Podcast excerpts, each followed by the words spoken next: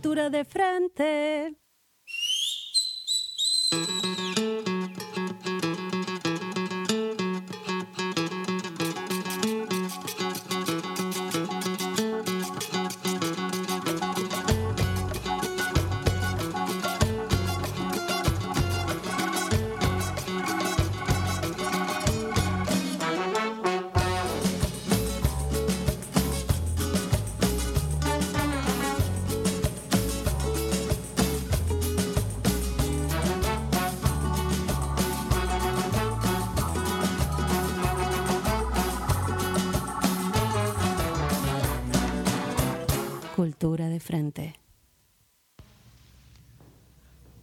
Cuando mi mamá quedó embarazada de mí, venía todos los domingos a la cancha de Once Unidos. Durante esos nueve meses nunca perdimos un partido de local. Mamá tenía miedo de que cuando yo naciera perdiéramos el invicto, pero no. Nací y seguimos ganando. El once no es un club, no es un equipo, es una pasión. Es un sentimiento que no es chamullo de televisión. Vos sos la enfermedad mental que no quiero curarme. La palopa que corre las venas que llevo en la sangre. Y a vos, amigo unido, te digo que sos amargo, que sos pecho frío. Y a vos, amigo unido, te digo que sos amargo, que sos tira tiro. Mamá me cantaba estas canciones para dormir. Canciones de cuna para bebés del Club Atlético Once Unidos. Decía que cuando el once llegaba a posición de gol, yo le pateaba la panza. Cultura de frente. Esa voz que estábamos escuchando era nuestra amiga Manuela Méndez haciendo textos de los días de la fragilidad que está hoy en cartel y nos habla un poquito del fútbol que volvió del fútbol y las mujeres en el fútbol, que es un tema que volvió por fin, o volvió o empezó, o le dieron lugar o nos dimos lugar a estar en la agenda de nuevo. Que bueno, yo soy una patadura importante y perdí todos los partidos que jugué en la vida y a veces me gusta decir y ponerme triste con mis compañeras y decirles, no, che, dale, pero jugamos como amigas, no onda competencia. Pues me sale todo muy mal. Me doblo los pies. Soy muy laxa para el fútbol. ¿Puedo acotar algo al respecto? Sí. Nadie Strier. Este, no, yo siendo. Podés acotarlo Ah, en el micrófono ahí va, si querés. Ahí va. Un, dos, tres, probando. No, que. no, lo único que quiero ¿Sí o no? agregar al respecto es que yo siendo varón me torturaron tratando de jugar al fútbol y nunca conseguí que, a mí- que me agrade eso de correr atrás de una pelota. Sin denostar el fútbol, por favor, sin denostar el fútbol. No, si Soy querés podemos, podemos seguir reforzando la idea de que no sos el estereotipo de varón que la sociedad construye. Otro día más, porque no sería una eventualidad, podemos charlar de eso al aire. Me voy a tomar un mate. Tomes un mate. Mientras digo dos cositas. No, yo quiero, pará, quiero seguir diciendo, me quiero tomar un mate y quiero seguir hablando. Ah, el fútbol femenino, el mundial es nuestro. Chicos, la Facundo, ruta. Acércate al micrófono, por favor. Ahí producción, producción interviene. Facundo, eh, yo sé que este micrófono era, era un micrófono abierto, pero lo cambiaron. Tenemos, ¿cómo se llama? El que tiene el angulito cerrado. Condenser, no sé nada de esto. No. A ver, producción. Cardioide. Cardioide, ¿qué? Con forma de corazón, cardioide. Cardioide. Ay, pero qué bonito. Qué cosa amorosa. Un corazón de micrófono. Bueno, nada, les queremos decir que Los Días de la Fragilidad es una obra hermosa. Es una obra hermosa en serio de Fabi Díaz que estuvo por acá hace poco y Manu que también a veces nos colabora un poco. Eh, actúan Manuela Méndez, Iván Mochner y también, eh, bueno, es un texto de Andrés Gallina, eso lo tenemos que decir. Y también hay un montón de gente copada trabajando, como Patricia Casares en la música, Isabel Machu Gual en escenografía y vestuario, que la queremos un montón, Facundo David, también compañero iluminador. En el diseño de sonido, de nuevo, Patricia Casares. Muma Casares, grosa, amiga del alma en la fotografía y el diseño gráfico junto a Santiago Moscardi. Naiken Aranda en la asistencia de dirección. Carolina Alfonso hace la prensa y la dirige Fabi Díaz, lo repito. Así que les mandamos un abrazo. Vayan a ver los días de la fragilidad. ¿Dónde y cuándo? Los días de la fragilidad están todos los domingos en el estudio Fraga. Pueden escribir a losdíasdelafragilidad.gmail.com y ahí reservan sus entradas. Repetimos los días de la fragilidad 32 millones de veces. Eh, no es un canje, no es una publinota. Nos gusta en serio, queremos mucho a esta gente. Les mandamos un beso enorme. Así es. Vayan a verla porque es realmente hermosa. Zarpado ruido el que hizo el micrófono. Eh, Porque el, el car- cardio. car- Cardioide. cardioide. ¿Qué? Tenemos invitados en el piso que hablan. ¿Qué es esto? tenemos invitados en el piso que hablan, pero Tengo antes... calor, prendeme el aire. Está prendido el aire. Yo quiero decir que cada vez que hacemos un programa juntos, esto es como un estallido de mucha energía, Nadia. Me recuerda a mis viejas épocas en el IUNA. Se me sale el cardioide cuando te veo. Bueno, quien les habla, Facundo Jiménez. Este es nuestro programa número 15 o nuestro episodio número 15, como le gusta definir acá a Mariano Díaz, este, quien hace las redes sociales, entre muchas otras cosas más. Eh, y me acompaña, como ya dijimos, Nadia Strier. También acá nos están acompañando Lisandro Fix y Ricardo Dubati. ¿Cómo están? Todo muy bien, un todo muy bien. Todo muy bien. ¿Cómo va? Gracias Bien, bien. por la Desde invitación. acá, entre los cuatro, le venir. mandamos un abrazo enorme a Gabriela Yazán, que siempre nos hace pogo desde el otro lado del vidrio, ahí toqueteando la consola. Ahora hace un saludo de princesa. Bueno, ¿y por qué están eh, Ricardo Dubati y Lisandro Fix? Ayer, 10 de junio, fue el día de la afirmación de los derechos argentinos sobre las Malvinas, islas y sector antártico. A Ricardo ya lo tuvimos en el, en el marco del 2 de abril, que se conmemora el Día de los Caídos y Veteranos de Malvinas. Estuvo junto a Fabián Díaz. Eh, y porque nos quedamos con ganas de seguir hablando sobre la causa Malvinas y sobre las representaciones en el teatro, es que vuelve a estar con nosotras y en esta oportunidad lo acompaña Lisandro Fix, que además de ser Lisandro Fix, es actor, director y autor de 1982 Obertura Solemne. O sea, sos esas dos cosas por separado. A veces sí. Depende, depende cómo me levanto. Bien.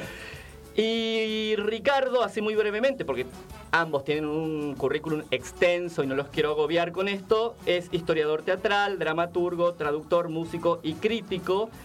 Y escribió el libro que se llama Ah, Sarán, Malvinas 2, la guerra en el teatro, el teatro de la guerra. Y digo Malvinas 2 porque hay uno Hay- anterior. Hay un Malvinas 1, sí. Exactamente. En ese momento no se llamaba Malvinas 1, Se llama Malvinas a seca. Malvinas a seca. Exactamente. Y lo estuvieron presentando en el Centro Cultural de la Cooperación el viernes 31 de abril, junto a Lisandro Fix. Sí, ahí estuvimos presentando el libro. Un evento precioso. Un evento precioso en el que además eh, Andrés Fernández Cabral leyó Silencio Ficticio y de él es la hermosa imagen con la que hicimos el flyer que todos ustedes vieron en nuestras redes sociales. Así que a él mucho, mucho agradecimiento. Bueno, eh, en principio quería preguntarles sí, cómo fue la presentación este, y que nos cuenten muy brevemente, porque después nos vamos a meter de lleno, de qué trata Malvinas 2. Bueno, yo colaboro con una obra, así que creo que Ricardo es la persona indicada para, para contarte. Eh, bueno, eh, este libro, este segundo libro, esta segunda antología, eh, responde a una, una pata de, de mi investigación para el CONICET. Yo soy becario del CONICET y estoy haciendo mi tesis sobre las representaciones de la Guerra de Malvinas en el teatro argentino. Eh, por ahora estoy trabajando entre 1982 y 2017. Eh, pronto voy a hacer un recorte porque es, muy extenso para una tesis. Son más de 80 espectáculos los que tengo reunidos. Eh, quien, quien adquiera Malvinas 2 tiene un listado muy actualizado, que ya se me desactualizó, pero está muy actualizado. Y ahí dividimos en diferentes grupos. El Corpus Malvinas en el teatro. Eh, bueno, el objetivo es en parte difundir algo de ese corpus que fui hallando eh, en, mi investigación, ¿no? Eh, de hecho me pasa de hablar con muchos colegas artistas que de golpe me dicen como, bueno, pero hay material, hay, hay suficientes obras para una investigación y bueno, hay muchísimas realmente, hay de toda clase. y, bueno, la idea de estas antologías es poder eh, visibilizar y poner y, y, hacer disponibles estos materiales eh, como forma también de memoria y de también discusión, ¿no? Eh, en la investigación que, que, que, vengo realizando, la idea es eh, activar los trabajos de la memoria, como diría Elizabeth Helling. Eh, tratar de que estos materiales sirvan para estimular a la reflexión eh, de, de, los lectores, ¿no? Eh, ya sea que conozcan materiales sobre Malvinas, ya sean que estén familiarizados con el material, con bi bibliografía general de Malvinas, o que quieran simplemente acercarse a obras de teatro dedicadas a un hecho histórico. En ese sentido me interesaba mucho que fueran obras que dialogaran entre sí. Eh, hay un poco de todo, hay obras que ensalzan un poco más la idea de lo nacional, hay obras que lo, lo cuestionan desde un lugar muy interesante, que ahí eso sirve como pie para el otro invitado. y, y bueno, la, nos interesa esa posibilidad de pensar las tensiones, no, no pensar una historia de Malvinas clausurada, como a veces se intenta pensar, sino abierta a nuevos interrogantes, a nuevos planteos y, y que funcione como material de estímulo, ¿no? Eh, no, una cosa que la vez pasada comentabas y muy bien lo señalabas, que una cosa es la guerra de Malvinas y otra uh -huh. cosa es la causa Malvinas. Exactamente. Y que a eso refiere tu investigación, ¿no? Porque tiene muchas aristas la causa. Uh -huh. ¿Cuáles serían? Mira, eh, o sea, para empezar, es, es, muy interesante porque la guerra de Malvinas, y este es un lugar común muy difícil de, de desarticular desde la investigación, eh, la guerra de Malvinas es un episodio más, es un hito más en, dentro de la causa Malvinas. Eh, es, el más, es el más reconocido, es el más visible, es el, es el más fácilmente recordable, pero se inserta dentro de una historia muy compleja que prácticamente remite al descubrimiento de América, ¿no? Eh, hay largas, por ejemplo, en 1520, de, de, 1520 data el primer dato preciso relevado sobre las islas, ¿no? Eh, y a partir de ahí se produce toda una serie de discusiones eh, muy complejas que muchas veces se emplean también para lo diplomático en base a, eh, bueno, quién llegó primero, quién la descubrió primero. Es una cuestión muy compleja. En ese sentido, lo que esta fecha representa es un acontecimiento muy anterior a la guerra, eh, que es básicamente el 10 de junio de 1829, es el día que Luis Bernet asume eh, como gobernador de las islas, uh -huh. eh, que es el momento en el cual Argentina, digamos, ratifica su voluntad de, eh, de colonizar este espacio. Un espacio que hasta entonces está, tiene diferentes... perdón, me, me, rectifico, me rectifico, el término exacto no sería colonizar, el término exacto sería justamente administrar ¿no? esta herencia que viene de España, pero que en realidad es Francia el primer país que, intenta justamente poblarlo. Eh, así que en realidad viene de muy lejos la cuestión. Y en el medio hay eh, cuestiones eh, diplomáticas, cuestiones económicas, eh, cuestiones sociales como las relaciones entre el continente y las islas antes de la guerra. Tácticas. Eh, mm. Exacto. Eh, geopolíticas. Es, es, realmente un tema muy complejo. Eh, y bueno, la idea es que estas obras puedan también referir un poco a un espectro más amplio. ¿no? Hay una obra muy bella de Julio Cardoso que se llama Islas de la Memoria, que está en Malvinas 2 y, Cardoso trabaja con esta idea de pensar la guerra en un recorrido más amplio, en un recorrido histórico más complejo. Y eso de golpe implica pensar la guerra desde otras coordenadas, ¿no?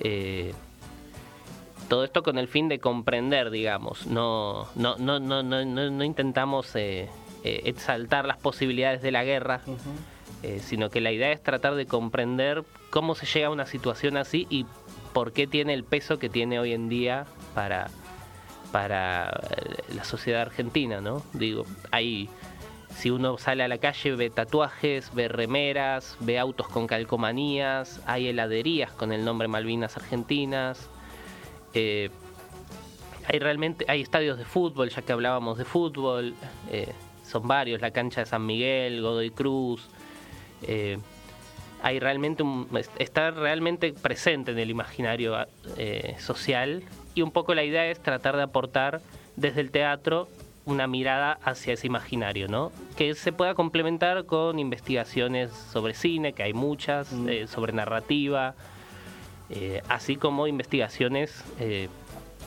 que no son artísticas, ¿no? Acá quisiera en esta pregunta también incorporar a Lisandro. Este, voy a tomar como hito, sí, la guerra de Malvinas.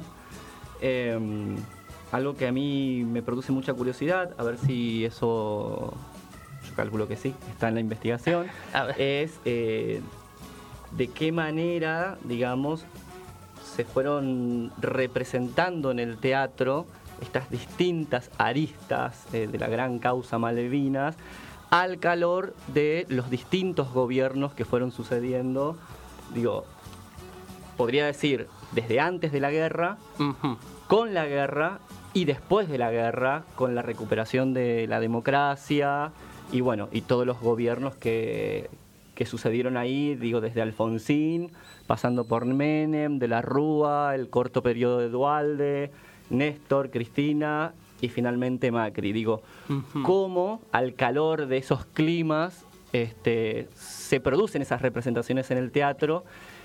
Y también algo que me interesa mucho es qué toman las generaciones de cada una de esas épocas, porque cada vez además nos encontramos un poco más lejos de esa guerra. Este, digo, y en ese sentido digo que te quiero incorporar porque recién él hablaba del cuestionamiento de lo nacional, ¿no? Este, mm, a ver Sí, qué yo- aportes yo hay encaré, ahí. Yo encaré la, la obra desde, un, desde una perspectiva de, de autocrítica a mí y, al, y al núcleo social al que pertenezco. ¿no? Somos, bueno, no los quiero incluir, pero sin ser peyorativo, somos un grupo de clase media burguesa que vivimos con facilidades, con un celular, con, con una vida, con ropa que nos podemos comprar y transitamos nuestra realidad en capital o alrededores eh, desde, un, desde un lugar, eh, no sé, cómodo, podríamos decir, desde, ese, desde esa perspectiva. Y la autocrítica tenía que ver con, con decir cómo uno la vive, porque yo empecé a trabajar el texto eh, pensando en otra cosa, donde un personaje iba a ser un excombatiente porque me, gustaba, porque tenía que ver con lo que estaba planeando. Entonces hablaba con excombatientes, me, me encontraba en muchas ocasiones en taxis con, con, con excombatientes, porque la realidad, lamentablemente, de los excombatientes tenía que ver con tener que arreglárselas como podían. Eh, Y una era o, o vender cosas en, en los trenes o manejar un taxi, en el mejor de los casos. Entonces, ante esa realidad, empecé a hablar con excombatientes y todos me contaban más o menos la misma historia. Que habían ido, eh, obviamente, con, estando en la colimba o eh, apenas habían terminado y los convocaban nuevamente y que le habían pasado mal y que habían tenido frío, hambre y que no tenían instrucción y que todo, todas las historias que uno más o menos recorría en ese, en ese terreno.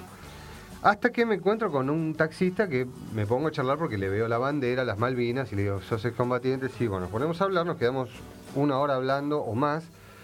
Eh, y me cuenta que había ido voluntario, que había tenido otra realidad, que había eh, que eso era mentira, que habían comido bien, que nadie lo, maltrató, que, y que, eh, bueno, la, la charla terminó con el remate de esperaba que vuelvan los militares, ¿no? Y que le había pasado, y que estaba orgulloso de haber ido y que volvería a ir. Bueno, esa conversación fue un antes y un después para la obra, para mi cabeza y para lo que quise contar. O sea, pasó a ser prácticamente el protagonista y el, eje de la obra. Y ahí yo me vi envuelto en una realidad que tenía que ver con una, con una mirada lejana, eh, ingenua, no tan ingenua, y que empezaba a generar una situación de, de dividir las aguas en, en, en cómo yo consideraba las Malvinas. En, en el lugar ajeno y futbolero, te podría decir, en la, en la que yo transité las Malvinas cuando era chico, que venía en Villique no, o, en, o en o en la 2, no me acuerdo, y, y que venía la historieta de Malvinas y que los estamos reventando y que estaban las tapas de la revista, vamos ganando, y, y que había algo, eh, lo vamos a reventar. Y de golpe fue un planazo en, en el medio de la cara que de golpe se perdió la, la guerra y que, bueno, listo, no se habla más. Fue consecuencia también del- de, de la dictadura militar, de, de esconder lo que había pasado, ese exitismo se bajó de un plumazo, pasamos a la democracia y pasó de ese exitismo a, a que no se puede hablar de Malvinas, por lo menos en el, en el ambiente, en el, en el, eh, porque el otro día en la presentación surgieron, surgieron eh, una suerte de debate muy lindo con excombatientes, donde sí hay un reconocimiento generalizado hacia los excombatientes, ¿no? de, que la gente los quiere, los apoya, pero sin embargo hay una realidad que es, la, que es la que estamos atravesando, de que hoy un homenaje a Malvinas, con flores, con un desfile, con un con vitorear a excombatientes, se mezcla con vitorear y homenajear a militares de carrera, que no solamente la organizaron, no solamente la planearon, sino que fueron y combatieron. Entonces, ¿a quién homenajeamos? ¿A quién, a quién eh, le tiramos flores? ¿A quién le cantamos el himno? ¿A quién? Entonces, esa contradicción está instalada. Es- Esa sombra que tenemos como sociedad no se va. Porque hoy, ¿qué, qué decimos? Hagamos un homenaje a los excombatientes de Malvinas, démosles una pensión altísima porque fueron a dar la vida, obligados o no, no importa, fueron y lo hicieron. ¿Quiénes? Los, ¿A los colimbas solamente homenajeamos? ¿A los militares? ¿A, a los voluntarios? ¿A los que eran militares de carrera que, que, que están destinados a defender nuestras fronteras, pero además son golpistas? ¿A los que no son golpistas no, pero los que son golpistas sí, va, que va- o sea, hay un- una mugre ahí como sociedad que no la podemos limpiar y hasta que no la limpiemos creo que Malvinas va a estar embarrada desde, esa, desde ese lugar. Eso es lo que yo intenté contar porque fue en lo que yo me vi envuelto y en lo que quise plasmar en la obra. Eh, para mí fue un, privilegio que Ricardo haya leído la obra, que le haya llegado, que la haya y que la haya incluido en esta, en esta, en esta compilación. Me parece que, que, bueno, leyendo y, y- y compartiendo esta, este libro con otros autores, me parece que, que me, enorgullece formar parte de esto y aportar esa, esa, no sé qué palabra usaste, este cuestionamiento Ese cuestionamiento de lo nacional. a lo nacional. Porque, sin embargo, o sea, seguimos en esta, en esta, en esta problemática, porque la seguimos teniendo, porque seguimos considerando al militar milico, golpista. Entonces, eso nos va a traer, nos sigue trayendo problemas. Estoy entre que estoy a punto de decir algo y que me quedo muda. Eh, pensaba dos cosas. Una, cuando vos estabas diciendo, claro, además de que tomate el mate, eh, pensaba que tengo que mover este micrófono y hace un montón de ruido. Pensaba cuando vos arrancaste la parte que decías, bueno, nosotros queremos a, la, a, a los, a los excombatientes. Y yo decía, mi registro de no haber vivido, porque no había nacido todavía cuando fue la guerra de Malvinas, eh, pero mi registro es de, de pequeña, vos hablabas de cómo nos criamos con esa imagen, es el subte. Es el subte específicamente, el colectivo después, y ya mucho más en mi adolescencia, cuando empecé a ir a la Plaza de Mayo, otra mirada sobre, eh, sobre los excombatientes. Y esa me- y yo te y como en el momento dijiste, bueno, nosotros queremos a los a los, a los excombatientes. Y yo pensaba, no, no sé si los queremos. Yo creo que la gente como le tenía entre en- entre miedo y no, no entender como ese vínculo que había entre, entre la limosna, la pena, porque eran héroes de guerra, pero no eran héroes de guerra, eran víctimas del terrorismo, pero a la vez no nos terminamos de hacer cargo, del, y, y- pero entonces estaban defendiendo el... ¿Qué estaban haciendo? Eso, fueron son héroes y fueron a poner la vida, pero no fueron a poner la vida, los mandaron a matar.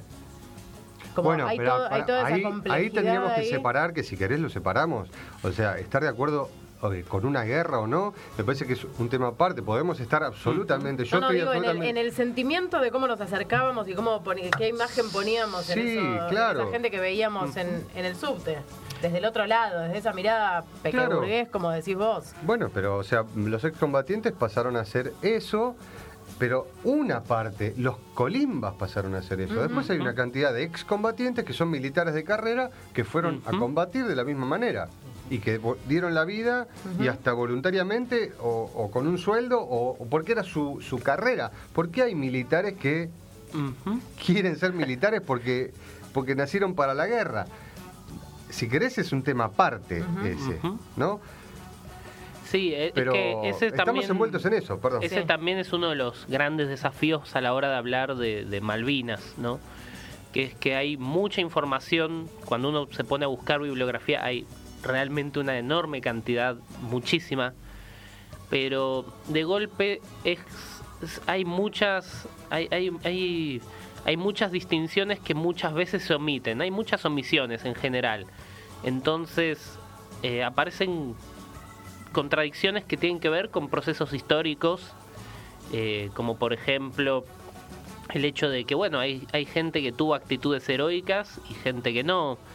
Eh, hay, o sea, eh, está la complejidad de, por ejemplo, qué se entiende por veterano, que es una discusión que se produce eh, y que en parte sigue hasta hoy en día, que es esto de, bueno, si el veterano es, son los cuadros o, y, y los conscriptos o eh, solamente los cuadros, si excombatiente refiere a los conscriptos y no a los cuadros, cómo remarcar esa diferencia. Eh, y esas contradicciones son también parte de- de- de- del desafío a, a pensar este, este proceso histórico en, en su contexto y en sus propias, eh, voy a decirlo además, contradicciones, ¿no? Eh, por ejemplo, el hecho de que muchos eh, eh, muchos eh, excombatientes reconocen a Aldo Rico como una figura que, que tuvo una gran labor en la guerra. Eh, por ejemplo, si uno lee las memorias de Martín Balsa, que, después fue jefe de, las Fuerzas Armadas, eh, y que en el 95 hace un mea culpa por los crímenes de lesa humanidad, él en sus memorias habla de, de- de- del excelente trabajo que- que hicieron con, con Rico, ¿no? Y, y uno después piensa, es el que está en... Es básicamente quien coordina los primeros dos levantamientos cara pintada, es después alguien que aparece en la tele con un discurso incendiario y que tiene eh, una historia previa a la guerra que es en el mejor de los casos turbia. Entonces es interesante pensar esas, esas complejidades, ¿no? De hecho, el propio Balsa hace algo muy, muy interesante, que él distingue entre el eh, distingue entre lo que son los la incompetencia, digamos, de los directivos que planifican, o, mejor dicho, no planifican absolutamente nada a, a nivel estratégico y táctico, y lo contrapone con el heroísmo de aquellos que estaban en el campo de batalla y que sí eh, se plantaron, incluso en unas condiciones eh, claramente desfavorables. Y, y- y es muy interesante porque muchas veces uno piensa como que es todo sí o todo no. Y lo interesante es de golpe complejizar la lectura, que es por supuesto eh, a- es una tarea ardua eh, y es muy sensible porque es algo que está muy cerca de, de, eh, a, a un nivel emocional, digamos. Es, es- es algo muy doloroso realmente, ¿no? Especialmente porque la guerra no termina el, el 14 de junio, sino que, como sugiere eh, el texto de Horacio del Prado, Retaguardia, que es del 85, eh, la guerra empieza cuando termina el combate, ¿no? Lo que él llama la guerra empieza después, empieza con la posguerra, con todo es, con todo lo que es eh, volver a, a- a normalizar la vida con todo lo que acaba de pasar, ¿no? Y eso sigue ocurriendo, de hecho no hay datos oficiales sobre el número de suicidios eh, que, se estiman entre 350 y 500, ¿no? Eh, Argentina tiene 649 caídos en la guerra y la tasa de, su- de suicidios es altísima cuando uno piensa esa relación, ¿no? Eh, hay casi tantos muertos luego de la guerra como durante la guerra. Entonces, eh, ese es uno de los grandes desafíos, ¿no? Sí, eso es consecuencia de, de esto, de esta mugre que, que- que venimos arrastrando como sociedad, porque nunca, ni hoy, bueno, antes tampoco, pero ni todavía no podemos solucionarlo, ¿no? porque no podemos solucionar la contradicción que vivimos. Esto estaba pensando que ustedes decían que esto se remonta, en realidad cuando te pones a pensar en la historia de, de las Malvinas, se remonta a la época de, de la conquista eh, de nuestras tierras, de nuestras, ponele, tierras, eh, y en realidad toda la constitución, o por lo menos desde los autores peronistas que, que- que son de más fácil lectura, el pensamiento nacional en general eh, está alineado con esta idea de la- tener que simplificar un pensamiento nacional sobre la complejidad de un país construido sobre identidades absolutamente diversas, que donde por un lado, eh, digo, el criollaje es la violación de las mujeres que estaban acá por parte de los blancos que venían de Europa, y es- somos el resultado de eso, y por el otro lado, el criollaje es lo que le es nuestra identidad y es un digo, es, todo eso contrario según lo piense Jaureche según lo piense eh, digo yo me, eso me pongo la lupa del feminismo y digo che ser criolla es una es, es ser hija de la violación de nuestro continente y me pongo otro lente y digo pará es esto otro también y así podemos darle un montón de vueltas que son casi la cantidad de miradas que podemos poner sobre sobre lo que están comentando de las Malvinas. Y por otro lado decir que me tocó ir a ver Campo Minado el mismo día que estaba el general Balsa en la platea y me sorprendió muchísimo. Y me hace pensar eh, en la distancia que tenemos con esos ideales humanos que vemos en las noticias y que participaron de y que se nos convierten como en hitos históricos o, o en asuntos lejanos y en realidad est- eh, digo, fue acá nomás en el tiempo, van al teatro, están pensando la realidad, siguen conviviendo en la política con nosotros. Entonces, de repente era estar en el mismo lugar, compartiendo la misma obra, poniendo la misma... mir- Eso, fue muy loco eso. Ujú. Sí. Balsa fundó el Semida también, ¿Cómo? fundó uno de los fundadores del Semida, Eh, creo, si mal no recuerdo, sí. Sí, sí. sí, sí. sí. Eh, eh, Militares por la Democracia, ¿no? Sí, él es, es muy interesante leer sus memorias porque él pone en evidencia de alguna manera, o sea, eh, ciertas tensiones con las que uno convive, ¿no? Porque él es un, él en este sentido cuando uno lee sus memorias es un militar que quiere reivindicar la institución, pero al mismo tiempo diferenciarla de eh, las figuras que de golpe son eh, la- las verdaderas responsables, ¿no? Galtieri, Jofre, Parada, entonces, eh, entre muchos otros, por supuesto. Entonces es interesante que de golpe aparecen esos matices complejos y que tienen que ver con los procesos históricos, ¿no? que siempre son contradictorios. Eh, pensando en esto que decías, el nacionalismo surge como la búsqueda de una idea de lo, ar- de lo nacional argentino, pero se nutre principalmente de ideas europeas. Entonces, eso es muy interesante para pensar, eh, eh, sin ir más lejos, sin entrar en, en- en la problemática, por ejemplo, de la conquista del desierto, que daría para hacer todo, todo unos 15 episodios más y no, no llegaríamos a ninguna solución, porque por supuesto estos problemas no se, no se solucionan, sino que lo interesante es eh, em, visibilizarlos, ¿no? Hall- hallarlos y poder justamente tratar de, de confrontarlos, que es sumamente complejo. Ricardo, eh, te tenemos que liberar este, porque ten- tenés otro compromiso en el Cervantes, pero bueno, nos seguimos quedando con Lisandro, charlando un poquitito más, apenas un rato más. ¿Cómo no? Este, pero antes de liberarte, este, preguntarte dónde es la próxima presentación. Yo lo sé y quiero que lo digas porque este es un programa federal, es una radio No federal. puede, no puede mentir además, ¿viste? Te- no puede hacer como que hace de periodista y te lo pregunta y hacerse el que no sabe. te Eh, lo tiene que decir. Porque quería decir que este era un programa federal, che, pucha. Decilo. Así que como Es nos una escuchan radio en federal. todos lados, este, ¿dónde vas a estar presentando el libro? Bueno, la próxima presentación va a ser en Río Gallegos, en la Feria del Libro de Río Gallegos. Vamos a estar el 20 de junio con Andrés Fernández Cabral, eh, charlando ahí y, contando un poco acerca del libro. Eh, y, bueno, esa es por lo pronto la, la- la actividad más inmediata, eh, que por suerte además va a estar Andrés, que hace todo mucho más interesante. Él es veterano y escribe la obra, escribe y le actúa, eh, Silencio Ficticio, que también está en el libro.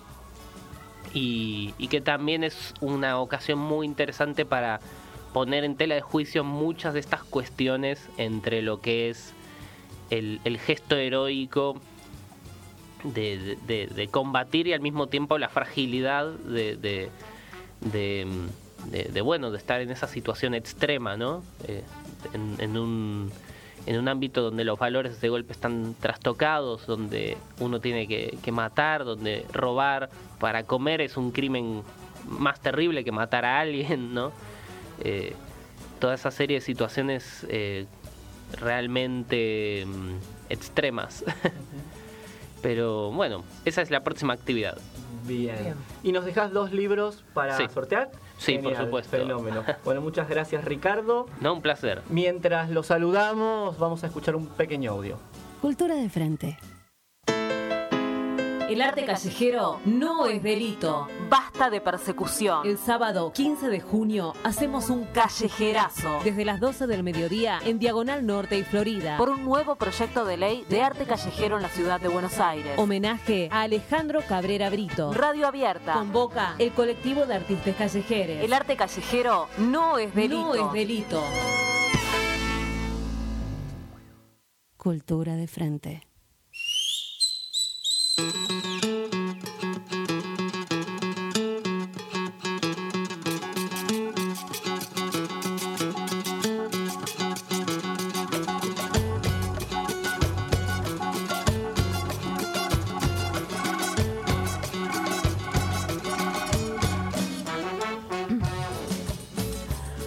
Bueno, como acaban de escuchar, este sábado, desde las 12 hasta las 16, eh, nuestros compañeros artistas callejeros estarán realizando un homenaje a Alejandro Cabrera Britos, compañero, amigo, luchador, ¿qué más?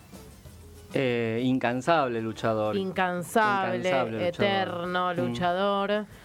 Que le puso cuerpo, corazón, tripa, alma, eh, músculo, neuronas y, y todo lo que tuvo y toda su energía a acompañar eh, las luchas menos visibilizadas y más aplastadas por los medios hegemónicos de comunicación y por los poderes y por los intereses de los más poderosos.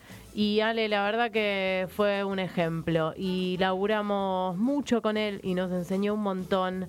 A mí me enseñó particularmente un montón de cosas. Me enseñó a mirar el arte callejero desde un lugar que nunca lo había visto. Me enseñó a disfrutarlo, a entenderlo y a acompañarlo desde un lugar que, que no había entendido hasta que lo conocí. Mm. Y en ese sentido, quiero primero decirles esto, que a mí me gustaba mucho que él repetía, que, que es que el arte callejero es lo más democrático que tenemos, porque porque le ofrece arte y le habilita arte a cualquier niño, niña, niñe que pase caminando por la calle dos segundos de la mano de alguien. eh, a cualquier persona que vive en la calle, cualquier persona que no tiene acceso, cualquier persona que no tiene tiempo.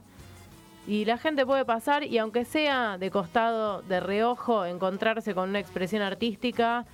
Eh, y, los artistas callejeros se encuentran con una platea que va en, en todo el espectro de clases, géneros, identidades.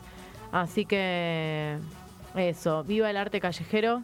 El arte callejero no es delito y si hay algo en, en lo que ellos lucharon contra la persecución al arte callejero, al especialmente como presidente de FAO, eh, pero todos los artistas callejeros eh, que lucharon contra la aplicación de, y la aprobación del Código Contravencional de la Reta en la ciudad de. Buenos Aires, contra la persecución al teatro callejero, al teatro comunitario, a muchas cosas más, también a la persecución a los cuidacoches, a las trabajadoras de la calle, etcétera, etcétera. Pero bueno, este sábado 15 de junio, voy a dejar de hablar porque se nos va a ir el programa si yo sigo hablando de Ale, pero este sábado a las 12 hasta las 16, eh, junto a organismos de derechos humanos, junto a familiares de víctimas de gatillo fácil, a diputadas y diputados, a amigos y amigas de Alejandro Cabrera Britos, también están que van a venir desde Pergamino, los familiares de los siete, los siete de Pergamino, que están haciendo la campaña de justicia por los siete. No sé si recuerdan esta noticia donde eh, siete chicos, siete jóvenes fueron encerrados en el calabozo de una comisaría en Pergamino, incendiados, básicamente. Se los dejó morir adentro del fuego. Y Alejandro acompañaba a esas familias en la visibilización de su lucha. Sí. Así que van a estar también. Acérquense a Diagonal Norte y. Tan, tan, tan, tan, tan. Bueno, lo que no Bueno. digamos acá igual lo pueden ver en nuestras redes sociales. Dale.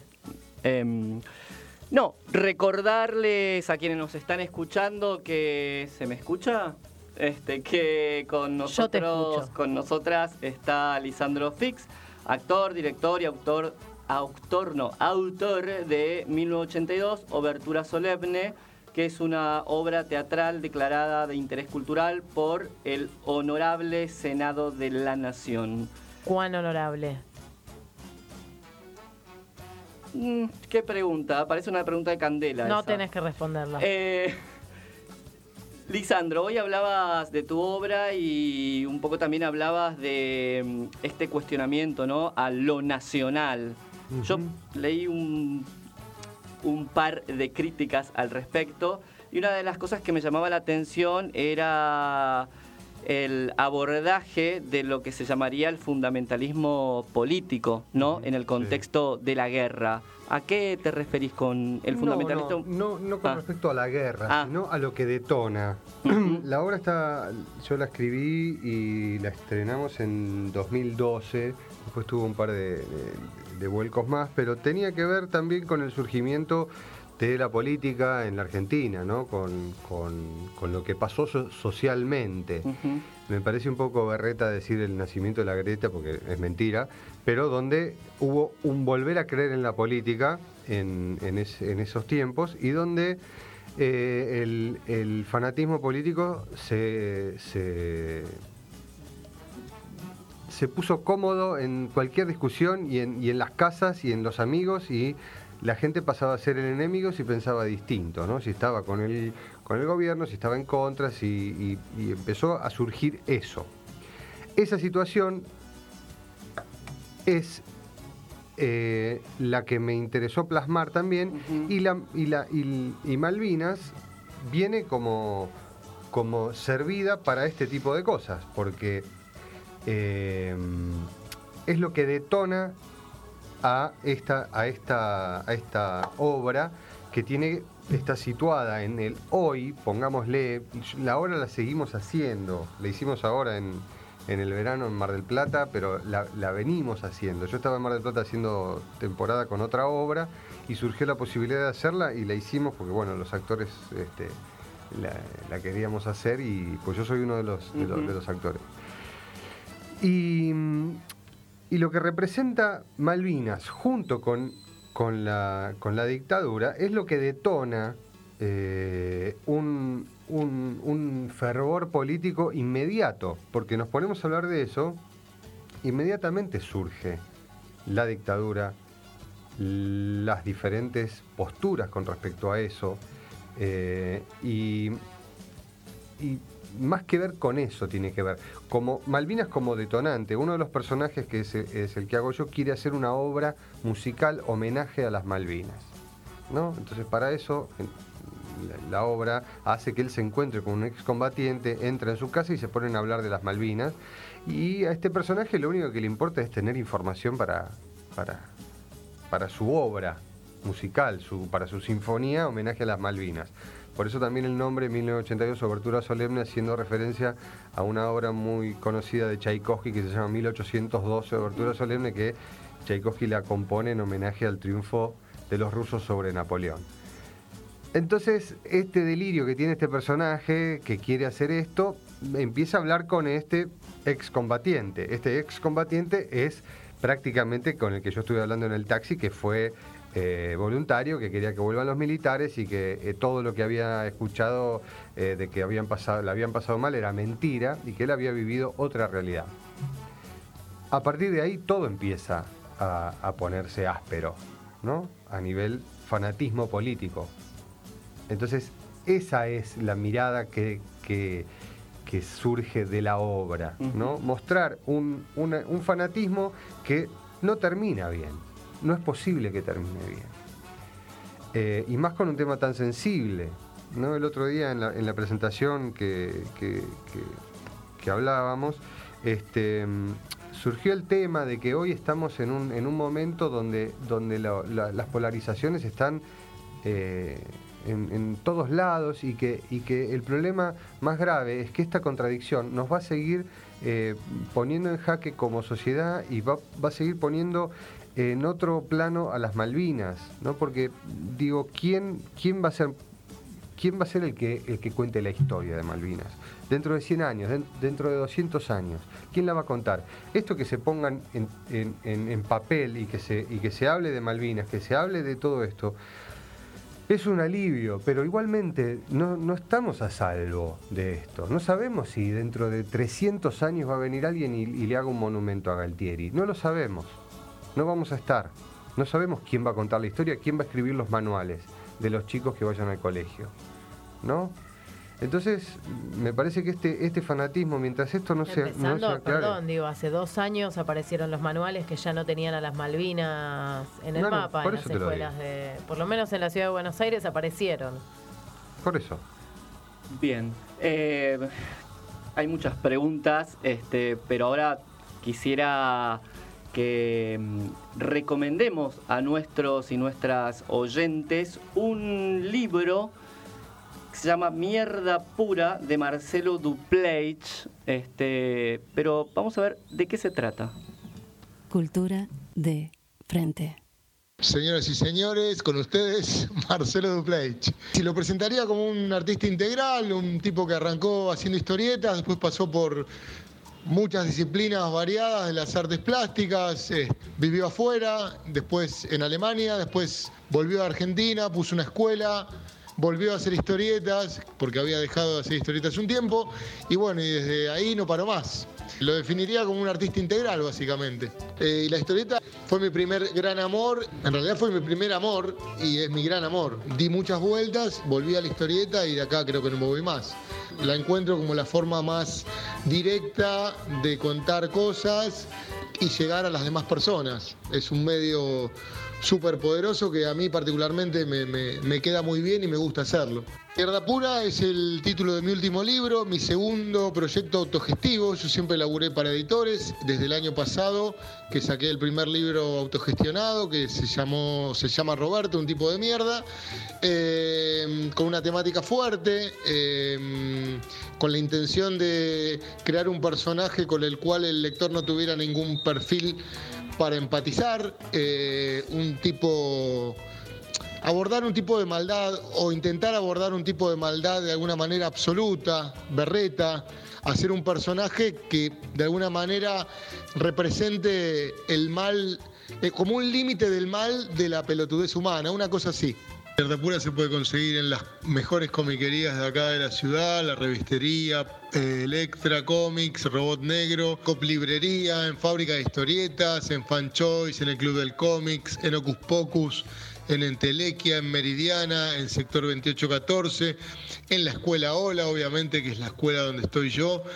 Eh, ahí pueden conseguirlo.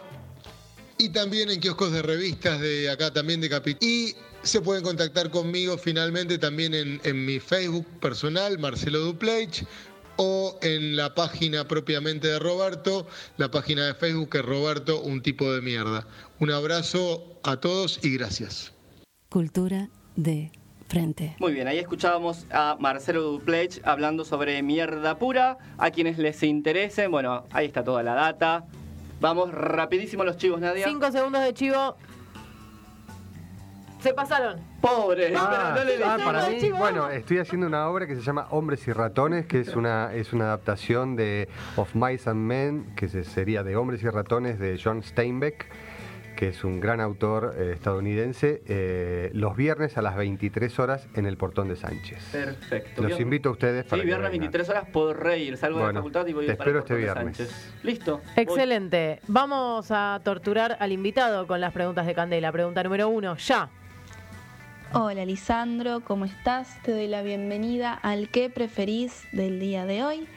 El ¿Qué preferís? es este juego en el que yo te voy a estar haciendo una serie de planteos dicotómicos que no tienen mucha razón de ser aparente, pero que vos vas a tener que contestar igual, porque eh, honestamente, ¿te vas a parar y te vas a ir? No, no creo. Así que, si te parece bien, pasemos a la primera pregunta. Decime qué preferís.